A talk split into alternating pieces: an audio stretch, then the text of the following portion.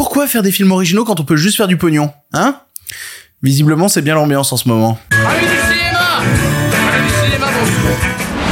Tous et toutes et surtout à ceux et celles qui ne sont pas d'accord, aujourd'hui dans le pire podcast cinéma. La fin des œuvres originales et plus que des licences, des suites, des reboots, c'est le futur du studio Paramount, a pris une déclaration choc qu'on analyse ensemble. À côté de ça, quels sont les 10 meilleurs films de chaque décennie? Personne n'a les mêmes, mais le prestigieux magazine Time a publié les siens que l'on s'en va décortiquer. Dans la partie podcast, on parlera de la série du Club des 5 par Nicolas Winding oui, ça existe pour de vrai, parlons de ce phénomène. Et dans la partie YouTube, on parlera du succès surprise en salle du film Les Dégains 2, qui roule sur toutes les autres sorties, même les plus gros films américains. Il y aura aussi la question du public et un film présenté par un auditeur qui viendra me contredire. Oui, il faut tout pour faire un monde. Et voilà, c'est le pire podcast cinéma avec vous. Eh bien, ça ne va pas être dans la poche. Avant de commencer, merci aux gens qui regardent cette vidéo sur YouTube ou qui écoutent sa version audio en podcast. Comme vous le savez, si vous regardez la version YouTube ou la version podcast, vous n'avez pas les mêmes sujets, il y a des exclus. C'est tous les lundis, mercredis et vendredis à 7h du matin. Oui, c'est la dernière émission de la semaine, mais on se retrouvera dès lundi. Et si tu veux tout suivre, bah n'hésite pas à t'abonner, que ce soit en audio ou en vidéo. Bref, c'est parti pour les sujets du jour. Respect et robustesse, Caius C+. Alors, les nouvelles sont bonnes? Ah, ils sont pas de la dernière marée, les nouvelles. Moi, je veux du féroce actualité. Qui irait voir en salle des films originaux C'est un peu la déclaration choc qui a été faite par le patron de Paramount Pictures qui s'appelle Brian Robbins. Brian Robbins, c'est le CEO de Paramount depuis 2021 et il a donné une interview dans Variety où il est revenu sur des échecs récents du studio et des réussites. Et en parlant d'échecs récents, bah, il a notamment cité Babylon qui s'est plus que planté au box-office puisqu'il fallait qu'il atteigne 250 millions de dollars au box-office pour pouvoir être rentable et le film a atteint 63 millions. Voilà, Tout le monde me demande d'en parler. Première fois que j'en parle sur cette chaîne, euh, c'est une énorme plantade. Et ça, ça a été un véritable électrochoc pour le patron de Paramount et qui a commencé un peu à suranalyser tous les échecs du studio. Notamment, euh, il y a eu un semi-échec concernant Donjons et Dragons qui est sorti récemment, qui est un film que j'ai plutôt apprécié. J'en avais parlé sur la chaîne, mais qui en vrai a pas rapporté assez d'argent pour euh, satisfaire. Et du coup, le patron de Paramount qui aime quand même la licence et qui voit qu'il y a quand même un petit engouement, même s'il est pas encore tout à fait rentable, a dit qu'il aimerait faire d'autres suites à Et Dragons. Faudrait juste trouver un moyen qu'elle coûte moins cher à produire. Et là, si on continue à suivre l'interview qu'il a donnée dans Variety, il en arrive à parler de toute la dimension film d'animation chez Paramount Pictures. Et notamment, il parle d'un film d'animation qui va bientôt sortir, qui s'appelle Under the Boardwalk, qui est un film d'animation original produit par Paramount et qui ne sortira pas en salle, mais directement sur Paramount+. Alors le pitch a l'air un peu chelou, c'est des... Alors attendez, je veux le terme exact. Oui, c'est bien ce que je pensais. C'est des batailles de crabes dans le New Jersey. Voilà, mais ça a tendance à m'intriguer, c'est écrit par Lorenz Cafaria. J'ai très envie de voir ça. Mais donc du coup, ça ne sortira pas en salle et ça sortira directement sur Paramount+. Ce qui me fait dire qu'ils ont tous des putains de plateformes avec un plus derrière. C'est épuisant. Et en parlant de ces films d'animation et notamment du choix de le sortir sur une plateforme et pas en salle, il a déclaré, et je veux pas tronquer ses mots, on ne va pas sortir un film d'animation original qui coûte cher en salle et juste prier pour que les gens viennent le voir. Je répète, on ne va pas sortir un film d'animation original qui coûte cher en salle et juste prier pour que les gens viennent le voir c'est bizarre, je connais plein de studios qui le font et les films marchent et euh, qu'est-ce que ça cache toute cette connerie? Bon, il a ajouté ensuite, et ça je le paraphrase, que les films originaux, donc qui ne reposent pas sur une licence ou une marque connue, eh ben seront sortis directement sur leur plateforme en ligne, donc Paramount+, et que les films qui reposent sur des licences et qui ont un public déjà acquis qui peut faire des entrées en salle, eux sortiront en salle. Voilà, voilà, voilà, voilà, voilà. Et là je dis ouch je dis ouch et je suis pas le seul à dire ouch pour le coup, puisque même Guillermo del Toro s'est fendu d'un petit tweet pour dire lui aussi euh, ouch. Pour comprendre un petit peu ce qui se passe chez Paramount, il faut voir déjà quels projets ils ont produits et quels projets ils vont produire, et notamment quels sont les prochains projets de films d'animation de Paramount. Alors il y en a un qui sort en salle dans quelques semaines, qui est le nouveau film des Tortues Ninja chapeauté par Seth Rogen, mais ils ont aussi deux nouveaux films d'animation, à savoir un nouveau film d'animation Bob l'éponge et un nouveau film d'animation Avatar le dernier maître de l'air. Donc comme le disait le patron de Paramount, c'est des films qui vont sortir en salle et qui reposent sur des licences qui sont déjà connues. Mais si je prends la liste des derniers films sortis par Paramount, même sans euh, parler que de films d'animation, genre juste global, il y a Mission Impossible 7, Transformers Rise of the Beast, Scream 6, Esther 2, Top Gun 2. Et si je prends les films à venir du studio, bah il y a le nouveau film Sans un bruit, il y a Gladiator 2, il y a Sonic 3, il y a Mission Impossible 8, c'est que des licences. Le studio ne fait plus que des suites, des reboots et des licences. Donc la déclaration de Brian Robbins peut être considérée comme choquante parce qu'elle l'est, c'est plutôt choquant comme manière de voir l'industrie, de voir l'art et de voir le cinéma, mais c'est quand même fermer les yeux sur le fait qu'ils sont déjà dans cette dynamique-là et ce depuis plusieurs années. Je veux dire, je sais pas si vous avez vu le, le dernier Transformers Rise of the Beast, le voyez pas forcément, c'est pas forcément incroyable. Je vais spoiler un truc à la fin de Transformers Rise of the Beast. Je suis désolé, mais vraiment ça n'a que très peu d'intérêt.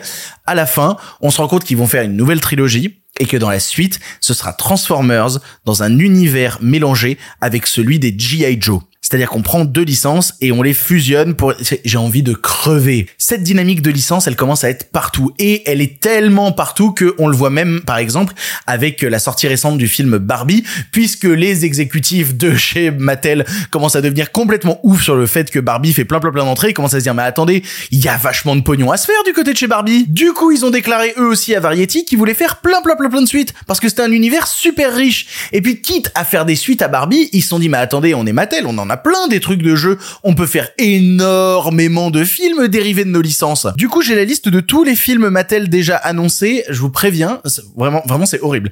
Alors, il va y avoir un film Uno, un film sur Barney, un film sur les voitures Matchbox, un film sur les voitures Hot Wheels, un film sur la Magic 8 Ball. Tu sais, c'est la boule que tu secoues et genre après ça te, enfin, ça répond à ta question. Bref, il va y avoir un film sur ça.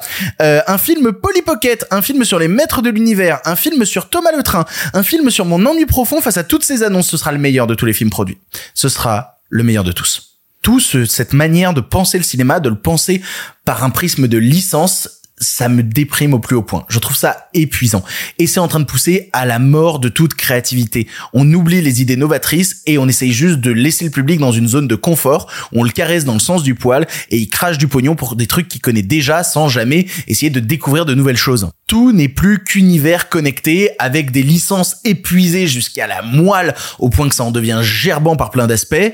Et, je trouve ça triste. Je trouve ça triste. Et je trouve ça osé triste par exemple que ce qui est arrivé récemment à Star Wars. Bob Iger, bon alors il en prend plein la gueule en ce moment avec la grève, mais Bob Iger, il avait fait une déclaration, il a fait, on a peut-être déconné avec Star Wars. On a peut-être fait trop de séries et trop de films sans déconner Bobichou. Sans déconner, vous en avez fait trop. Vous avez essoré votre licence. Et c'est un peu tout le système actuel. Et je trouve ça pas étonnant quand on sait qui est le patron de Paramount en ce moment. Ouais, on va en revenir à Paramount parce que Paramount est dirigé donc par Brian Robbins.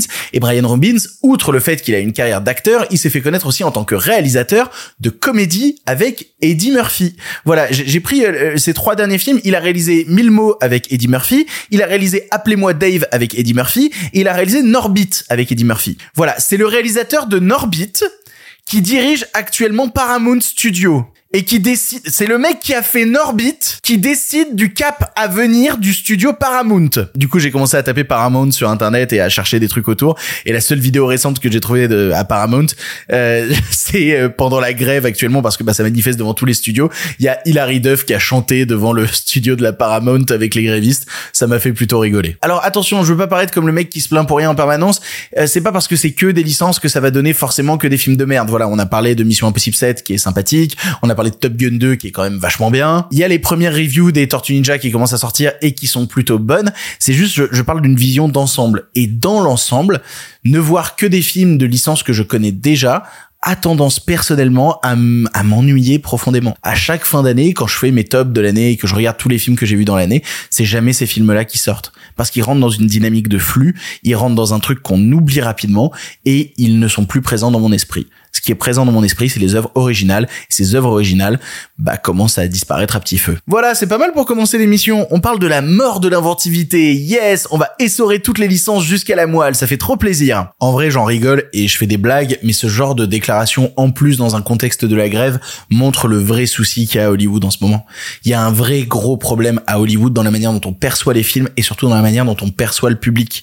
En fait, même dans la même continuité, si les exécutifs de studio pensent pouvoir maltraiter les gens qui travaillent pour eux, imagine ce qu'ils pensent du public. C'est plus que des chiffres, c'est plus que des vaches à lait, c'est plus des personnes qu'on essaye de pousser à rêver. Je sais, j'ai l'impression de, de, de faire vraiment leçon du capitalisme numéro un, vraiment le type qui découvre le monde. C'est juste que avant, j'ai le sentiment qu'il y a quelques années, quand les patrons de studio faisaient ce genre de déclaration, c'était un peu dissimulé, c'était un petit peu enrobé. On n'était pas aussi cash dans la manière de dire qu'on en avait plus rien à foutre. Et je trouve qu'aujourd'hui, les patrons de studio disent clairement et frontalement qu'ils en ont plus rien à foutre et même se gossent de ça auprès de leurs acteurs C'est très déprimant. On va avancer, on va parler de bons films. Ce serait pas mal de parler de bons films dans cette émission. Vous connaissez sûrement la revue Time, c'est une des revues américaines les plus importantes aux États-Unis et ils viennent de publier la liste des 10 meilleurs films des 10 dernières décennies. Donc les 10 meilleurs films par décennie, les 10 meilleurs films de 1920, de 1930, de 1940, etc., etc. La liste est établie par la critique du Time qui s'appelle Stephanie Schrarek et alors on, on pourrait en avoir rien à foutre comme ça, c'est-à-dire que c'est une nouvelle liste de plus faite par une revue de quels sont les meilleurs films à voir, blablabla. Pourquoi est-ce que c'est pas une liste random et qu'on devrait en avoir un petit peu quelque chose à foutre? Outre le fait que le Time c'est une revue prestigieuse, comme je vous disais, qui a quand même une sacrée réputation, et eh ben Stéphanie Schrarek, la critique cinéma du Time, c'est pas n'importe qui. Elle est critique depuis 1986, elle a déjà été finaliste pour obtenir le prix Pulitzer de la critique, et au-delà de ça, elle a même fait partie du jury du prestigieux festival de Berlin, je crois que c'était le, le 68e, où elle a carrément fait partie du jury. D'ailleurs, ça me permet juste de faire une parenthèse là-dessus. Vous saviez qu'à une époque, le festival de Cannes faisait ça aussi dans les jurys, il y avait des critiques de films, et quand le Festival de Cannes a augmenté sa dimension euh, paillettes, tapis rouge, etc., bah, les critiques de films ont juste disparu des jurys canois, et euh, maintenant c'est plus que des stars, des réalisateurs, des comédiens, des actrices, etc., etc. Et je trouve ça dommage, et j'étais content en, regardant un petit peu le CV de Stéphanie Schrarek de découvrir que, oh putain, au Festival de Berlin, bah, il y a encore cette dimension de inviter des critiques pour faire partie du jury. Je trouve ça plutôt cool. Bref, Stéphanie Schrarek, c'est pas n'importe qui. Alors, comme tout critique, elle a son goût propre. Elle a des avis, vous pouvez être d'accord, vous pouvez être pas d'accord avec elle. Et tiens, je vais donner tout de suite un avis qu'elle a eu avec lequel vous allez pas d'accord. Ça a été notamment à l'époque de la sortie du Monde de Nemo, la seule critique sur Rotten Tomatoes à dire que c'était pas bien. Normalement, voilà, on est tous d'accord pour dire que Stéphanie Schrarek, à ce moment-là, on n'est pas d'accord avec elle. Mais les critiques, on peut être en accord, on peut être en désaccord, vous pouvez être en accord, en désaccord avec moi, c'est pas grave. Les critiques sont censées être des boussoles qui indiquent la propre direction qu'ils ont décidé de suivre. Et si vous voulez pas suivre cette direction-là, s'ils veulent aller au nord et que vous préférez l'est, eh ben, allez à l'est, il y fait peut-être plus beau. Je suis pas sûr de ma, de ma métaphore. Bref, les 10 meilleurs films de chaque décennie depuis 1920. Alors, ce qu'il faut savoir, c'est que Stéphanie Schrarek, elle avait déjà fait un top comme ça de décennie. Elle l'avait fait en 2019. Elle avait dit qu'elle était, alors, de son point de vue de, de critique en 2019, les 10 meilleurs films entre 2010 et 2019.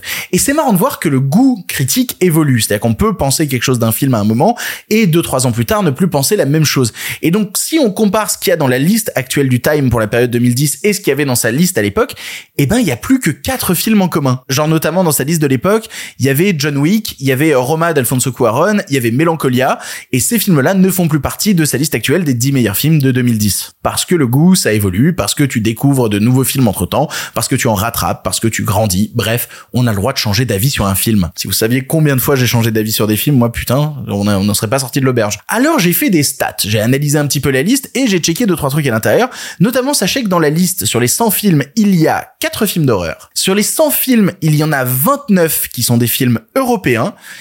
et sur les 29 films européens, donc, donc sur les 100 films de la liste, il y en a 16 qui sont français. La moitié des films européens de la liste sont des films français. Et si on veut aller checker d'autres pays, voilà, j'ai vu que dans la liste, il y avait 5 films asiatiques, qu'il y avait un film iranien, qu'il y avait un film sénégalais, bref, ça reste quand même une liste très américano-centrée. Et ça, c'est un problème régulier quand on parle d'un point de vue critique américain, c'est que sorti des États-Unis, alors là, on a de la chance, on a quand même 30 films européens, c'est énorme, mais quand on sort des États-Unis, eh ben, c'est toujours compliqué, on reste très américano-centré. Plus de 60% du top est américain, je veux dire, rendez-vous compte. Ce qu'il faut savoir aussi, c'est que dans cette liste, il y a beaucoup de classiques dits indépassables qui s'y trouvent pas. Voilà, les classiques auxquels on s'attendrait dans n'importe quelle liste de ce genre-là, genre notamment, bah, voilà, Citizen Kane de Orson Welles n'est pas dans la liste. Et elle a fait un article en annexe où elle explique le choix et les décisions qu'elle a pris vis-à-vis euh, de cette liste-là, et notamment du fait que, bah, si elle a pas mis Citizen Kane de Orson Welles, c'est qu'elle préfère plus un autre film de Orson Welles et que donc elle a mis l'autre film de Orson Welles. Elle explique aussi qu'elle a mis pas mal de comédies dans cette liste parce que très souvent, quand il y a des listes de meilleurs films de tous les temps qui sont faits,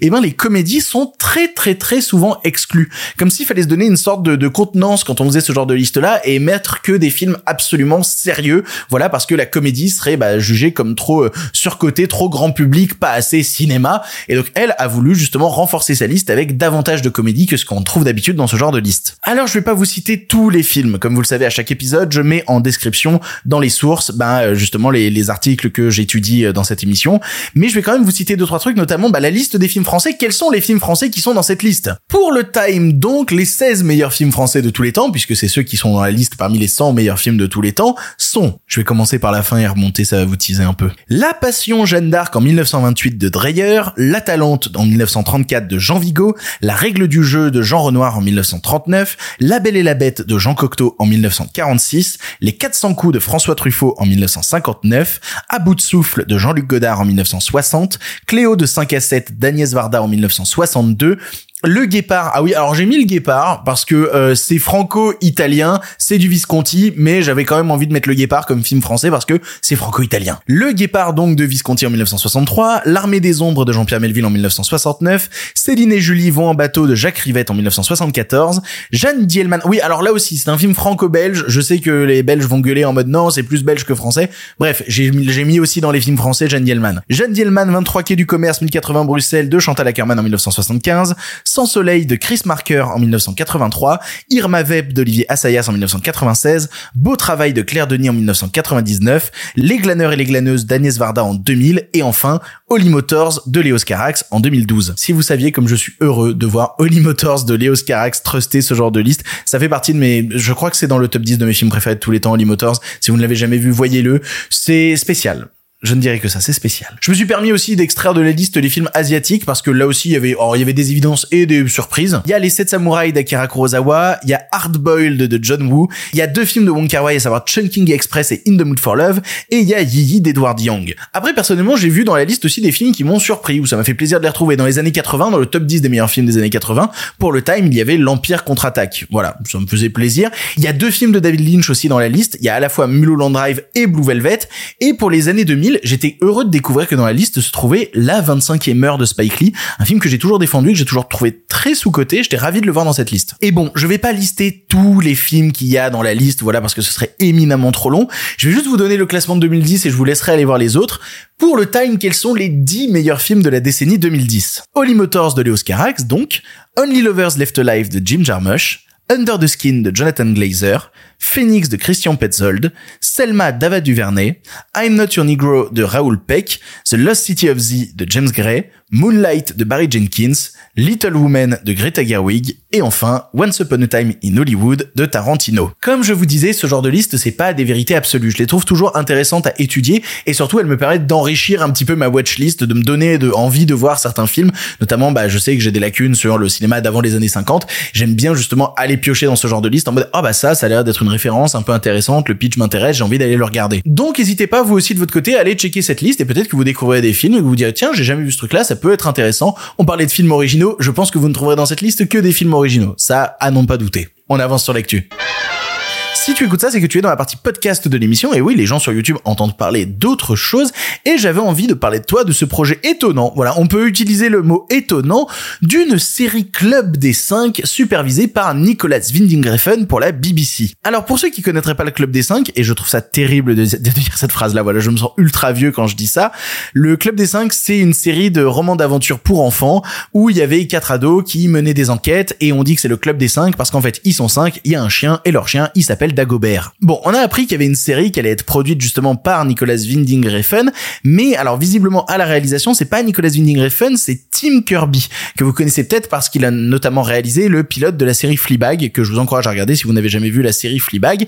Et bref, la série du Club des 5 est actuellement en tournage, on a eu des premières images sur les réseaux sociaux, et euh, c'est plutôt joli, oui, en plus on voit que dans les antagonistes, il y a euh, Jack Gleason, alors il va être handicapé toute sa vie et obligé de, de jouer que des rôles de méchants parce que c'est celui qui jouait euh, Geoffrey Baratheon dans euh, dans Game of Thrones. Mais voilà, il joue visiblement encore un méchant ici. Et je voulais profiter un petit peu de, parler de, de cette série produite par Nicolas Winding Refn pour essayer de vous parler aussi de réalisateurs de films qui ont été associés à des séries parce que des réalisateurs de cinéma qui partent pour le format sériel, c'est assez habituel et c'est pas étonnant parce que le format sériel étant beaucoup plus long, n'ayant pas toutes les contraintes du format cinéma, et eh ben permet d'expérimenter beaucoup plus. C'est un terrain de plus grande liberté et rien que cette année des réalisateurs de cinéma qui sont partis faire des séries, et ben il y en a eu pas mal. On parlait de Nicolas Winding Refn, mais alors il avait déjà fait une série pour euh, Prime Video qui s'appelait Too Old to Die Young, que j'avais pas particulièrement apprécié pour être honnête, et il a fait une nouvelle série pour Netflix que j'ai pas encore vue qui s'appelle Copenhagen Cowboy. Voilà, donc encore une fois, Nicolas Winding Refn est abonné aux séries en ce moment. Celui qui n'était pas abonné aux séries et qui s'est lancé dedans euh, cette année, et on a vu le résultat que ça a donné pour le pauvre qui arrête sa carrière, c'est Xavier Dolan, puisque Xavier Dolan a sorti comme série cette année La nuit où Laurier Gaudreau réveillé, et je le répète parce que j'ai pas trop abordé le, sujet de la retraite de Xavier Dolan, vu que c'est produit un peu avant que l'émission se lance, mais La nuit où Laurier Gaudreau s'est réveillé est sûrement le produit culturel que j'ai préféré cette année. C'est le produit culturel, et je dis ça pour mêler film et série, je pense que c'est le truc que j'ai préféré cette année, top 1 film, top 1 série, top 1 tout. Et en 2023, bah faudrait pas oublier non plus euh, Lars von Trier, puisque Lars von Trier est retourné au format sériel. Au début de sa carrière, il avait fait une série qui s'appelait L'hôpital et ses fantômes, qui avait duré deux saisons, et il est retourné faire la saison 3 cette année, voilà, donc un retour à la série pour Lars von Trier. Après, des réals qui ont fait des séries, il y a toujours eu une porosité entre les deux médias. Je veux dire, il y a des évidences comme euh, David Lynch avec euh, Twin Peaks. si on reprend par exemple aussi la carrière de Spielberg, ben Spielberg, il a quand même démarré au tout début de sa carrière en réalisant un épisode de Colombo, et plus tard, il va être très associé au format sériel puisqu'il va notamment créer Band of Brothers au début des années 2000. Si on veut citer d'autres réalisateurs, bah faut citer aussi par exemple David Fincher, voilà David Fincher qui a supervisé à la fois House of Cards et Mindhunter et bah faut pas oublier notamment les sœurs Wachowski avec la série Sense8 pour Netflix. Parfois aussi cette case de réalisateurs très connus qui vont partir sur une série, on s'en sert un petit peu pour donner une street cred à la série. C'est assez régulier en fait que des pilotes soient réalisés par des réals très connus qui vont donner une sorte de ligne directrice à la série. Il faut parler notamment de, de Boardwalk Empire avec Martin Scorsese, faut parler de Doctor House avec Brian Singer, euh, et puis même parfois ça arrive plus tard dans la série, il y a des petits kiffs genre Tarantino qui est parti réaliser un épisode des experts, pourquoi pas. Et si on veut parler de séries qui ont démarré avec un réalisateur un peu connu et pourtant pas du tout dans sa zone de confort, j'ai juste envie de vous en conseiller une parce que je parle jamais de séries dans cette émission, mais euh, il faut que vous voyez la série The Leftovers. Voilà, si vous n'avez jamais vu la série The Leftovers, c'est ma série préférée de tous les temps et le premier épisode est réalisé par Peter Berg. Alors ça a l'air assez étonnant puisque Peter Berg, il est connu plutôt pour des comédies notamment d'avoir réalisé le film Hancock, voilà, ce qui n'a rien à voir avec Leftovers pour ceux qui ont vu la série. Bref, allez voir The Leftovers, c'est exceptionnel. Et de notre côté, bah, on va attendre le club des 5. Voilà. Je suis plutôt intrigué par ce projet. J'ai un peu hâte de voir qu'est-ce que Nicolas Winding Refn et foutre là-dedans. Mais allez, soyons fous. J'espère juste pas revivre la déception que j'avais eue quand un réalisateur que j'aimais bien était parti faire une série, euh, bah, notamment, bah, c'est Pascal Logier. Pascal Logier qui était parti faire une série euh, sur Agatha Christie qui avait fini pour Salto et la série était un désastre parce qu'il s'est retrouvé enfermé dans un truc euh, vraiment trop formaté. J'espère que ce sera pas le cas pour Nicolas Winding Refn. Allez, avançons. Les nouvelles n'étaient pas très fraîches, en effet. La question du public cette semaine nous vient de Chacro Gassoyan qui demande pourquoi des films et séries avec un budget de 200 millions sont si peu qualitatifs. Bah parce que l'argent fait pas le bonheur, ma bonne dame. Sinon tes créateurs de contenu préférés seraient pas tous dépressifs. Eh Bon, j'ai gardé cette question parce que je trouvais qu'elle allait bien avec le début de l'émission et que ça permettait de revenir justement sur le financement très élevé de certains films aux États-Unis. C'est tout con, mais si je veux répondre à la question de manière très simple, beaucoup de budget, ça veut dire moins de possibilités d'expérimenter. Ça veut dire moins de possibilités d'être ultra créatif. Parce que beaucoup de budget, c'est une prise de risque. Et donc, il faut à tout prix que ce soit rentable. Et donc, il faut lisser l'ensemble. Plus il y a de budget mis en place, plus il y a une démarche de rentabilité en face. Donc, si tu mets beaucoup d'argent sur la table, tu peux pas te permettre que l'argent rentre pas derrière. Et vu ce dont on parle aux États-Unis en ce moment, encore moins. La personne qui pose la question c'était Marvel et, et il a raison parce que c'est un peu ce qui se passe. En fait, Marvel a découvert que avec une formule A, eh ben, il réussissait à ramener les gens en salle et donc il copie-colle cette formule encore et encore et encore et encore jusqu'au moment où la formule est essorée, que plus personne a envie de la voir, et là ils passeront à la formule B, qui copieront encore et encore à partir du moment où ils auront trouvé une formule qui marche. C'est exactement la même chose. Il y avait une phrase dans une chanson de Bob Burnham que j'aime beaucoup, c'était on arrêtera de frapper ce cheval mort quand il arrêtera de cracher du pognon. C'est exactement ça. Mais ça a pas toujours été comme ça soyons honnêtes, ça n'a pas toujours été comme ça. Tu, cites par exemple DC dans ta question, eh ben euh, DC prendre Zack Snyder pour réaliser des gros films à gros budget, bah c'est une forme de prise de risque quand on sait d'où il vient et surtout quand on lui laisse la liberté qu'il a eue et qu'après on fait machine arrière et que ça devient n'importe quoi. Bref, mais si je veux citer d'autres sagas blockbusters de grande qualité, bah je suis obligé de citer la trilogie de Pirates des Caraïbes qui est toujours aussi impressionnante à redécouvrir aujourd'hui et on peut pas dire que la saga Pirates des Caraïbes soit particulièrement lisse, c'est pas le terme que j'utiliserais. Après c'est super de laisser laisser la place à les auteurs et c'est un truc que j'encouragerai toujours. Mais après, les studios ils font la gueule quand ça se plante. Voilà, comme ça s'est planté avec John Carter, comme ça s'est planté avec Tom Holland, comme ça s'est planté avec des films qui sont pourtant très intéressants, mais qui n'ont pas trouvé le public en salle. De la même manière qu'ils ont essayé de refaire un truc à la Pirate des Caraïbes plus tard avec Lone Ranger et Lone Ranger a pas marché. Et je vous encourage à redécouvrir Lone Ranger. C'est vraiment mieux que dans votre souvenir. Tout ce que je veux dire avec cette question, c'est que si t'as moins d'argent, t'as moins de contraintes et donc tu peux te permettre d'en faire beaucoup plus. Et quasi tous les réalisateurs les plus connus du moment, tous les réalisateurs que l'on adore et qu'on dit ah ce sont des génies, ont commencé avec des films qui coûtaient 3 francs 6 sous. Je veux dire, je me suis récupéré une liste pour rigoler, mais mais je veux dire Reservoir Dogs, Duel de Spielberg, Mad Max de George Miller, euh, Evil Dead de Sam Raimi, Following de Christopher Nolan, Pete Darren Aronofsky, Bad Taste de Peter Jackson. C'est que des films qui coûtent pas cher, hein. Et aujourd'hui, c'est des réalisateurs à qui on dit bah oui, c'est les meilleurs. Bah ils ont commencé aussi dans cette forme d'économie. Et je vais pas rentrer dans cette liste de films qui coûtent vraiment pas cher à voir absolument. Genre, il faut voir The Man from Earth, il faut voir absolument le projet Blair Witch. Voilà, tout ça c'est des films géniaux. Il faut les voir et c'est des films qui coûtent vraiment pas cher. Et vu qu'il y a pas d'argent, eh ben on n'a pas d'argent, mais on a des idées. C'est un peu aussi ce que fait Blumhouse en ce moment. Voilà, les films d'horreur Blumhouse, toute leur économie c'est basé sur faire des films qui coûtent vraiment pas cher et voir ce qu'il prend. Et comme ça, au moins, quoi qu'il arrive, on est sûr d'être rentable et on paye toute l'équipe au prorata de ce que le film a marché. Donc les équipes sont parfois au final beaucoup plus payées que sur des films qui coûtent beaucoup plus cher. C'est le fonctionnement de Blumhouse. Et donc ça me permet de revenir sur ce que je disais tout à l'heure, à savoir, bah, n'allez pas voir que des gros films en salle, n'allez pas voir que des licences, n'allez pas voir que des marques. Expérimentez, tentez d'autres trucs. C'est là où vous trouverez le cinéma avec le plus d'idées, le cinéma qui vous respectera le plus, le cinéma qui donnera le plus de créativité pour vos yeux et qui sera pas juste de vous dire ah tu connais ça, installe-toi dans ton petit cocon tout confortable. Je veux dire l'art c'est pas fait pour te caresser dans le sens du poil, c'est fait pour te cogner la gueule au bout d'un moment. Donc arrêtez juste de ce petit confort, ce petit duvet de film. Y en a marre, voilà, c'est la fin de la semaine. Y en a marre. On avance. Pour le cinéma, monsieur Leblanc, pour le grand écran, pas pour la petite lucarne. C'est l'heure d'un film pour finir et comme chaque vendredi, je laisse la parole à un auditeur. Vous le savez, si vous voulez, vous pouvez venir participer à l'émission et envoyer un audio de maximum 3 minutes à l'adresse mail lepirepodcastiné@gmail.com et comme ça après je sélectionne, j'écoute les audios et je prends la personne où je me dis tiens, j'ai bien envie de passer cet extrait audio dans l'émission. Et histoire que personne dise que ah, je suis complaisant avec les avis blablabla, j'ai décidé cette semaine de prendre l'avis de quelqu'un qui n'est pas d'accord avec moi. En effet, j'ai pris l'avis de quelqu'un qui n'a pas aimé Oppenheimer de Christopher Nolan. Et je peux vous dire que trouver des gens qui aiment pas Oppenheimer dans les gens qui me suivent, c'est quand même rare puisque j'ai fait un, un Rotten Victorious sur euh, sur Instagram, euh, suivez-moi sur Instagram, de de votre avis sur Oppenheimer et il y a 91% des gens qui disent avoir aimé et 9% qui disent ne pas avoir aimé. Il faut quand même donner la part belle à ces 9%. Du coup, je laisse la parole à César qui va vous dire pourquoi il n'a pas apprécié Oppenheimer et peut-être que vous allez vous reconnaître. Bonjour euh, Victor, bonjour euh, les auditeurs. Euh, je voudrais vous parler de Oppenheimer. Pour vous positionner, je suis assez fan de Christopher Nolan. Voilà, je suis un gros gros client de Christopher Nolan. Moi, je rentre dans ses récits et je prends toujours des énormes claques. En général, quand il ressort au cinéma, je me débrouille pour euh, pour aller les voir parce qu'il y en a pas mal que j'ai pas encore vu au cinéma. Toute sa partie euh, science-fiction, j'adore Tenet. J'ai pris une énorme claque au cinéma devant Tenet.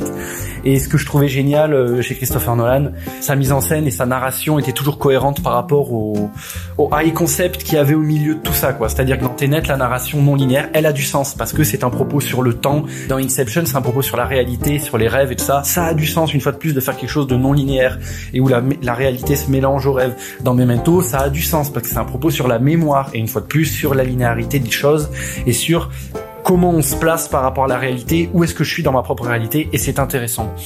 Dans Oppenheimer, on a Monsieur Nolan qui nous tourne un film historique, qui le met au mixeur et il en ressort un gloubi-boulga absolument incompréhensible de quelque chose qui est pourtant exclusivement sur la page Wikipédia de Robert Oppenheimer, c'est-à-dire que il part de faits simples, avérés et faciles à comprendre vu que ce sont des faits historiques datés. Et il se démerde pour nous en faire un gloubi-boulga complexe donc les deux premières heures, c'est irrespirable parce que c'est monté et filmé comme une bande-annonce de deux heures. Ça ne me laisse pas respirer et je déteste ça parce que je n'ai aucun attachement à rien nulle part. Et la dernière heure est juste une heure d'ennui et de filmage de bureau à l'IMAX 70 mm. Alors c'est vrai que choisir l'IMAX 70 mm pour filmer des bureaux, c'est quand même un tour de force, on pourrait dire, un tour de force de ridiculité. Et par rapport à la scène d'explosion, refuser les CGI et refuser les effets spéciaux à tout prix pour représenter quelque chose dont je connais le visage culturellement. Tout le monde sait à quoi ressemble une explosion nucléaire. On a des images d'archives, on connaît, on sait à quoi ça ressemble.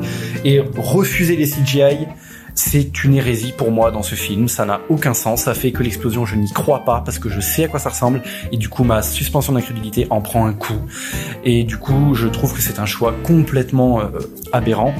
Ensuite, euh, j'entends beaucoup de gens dire que les acteurs jouent bien, sans parler du fait que absolument tous les personnages de ce film ne sont caractérisés exclusivement, sauf euh, Strauss et Oppenheimer, donc Robert Downey Jr. et Cillian Murphy, tous les autres personnages ne sont caractérisés uniquement par des accents. Voilà, c'est la seule caractérisation qu'ont ces personnages. Cillian Murphy n'a littéralement qu'une seule expression faciale dans tout le film.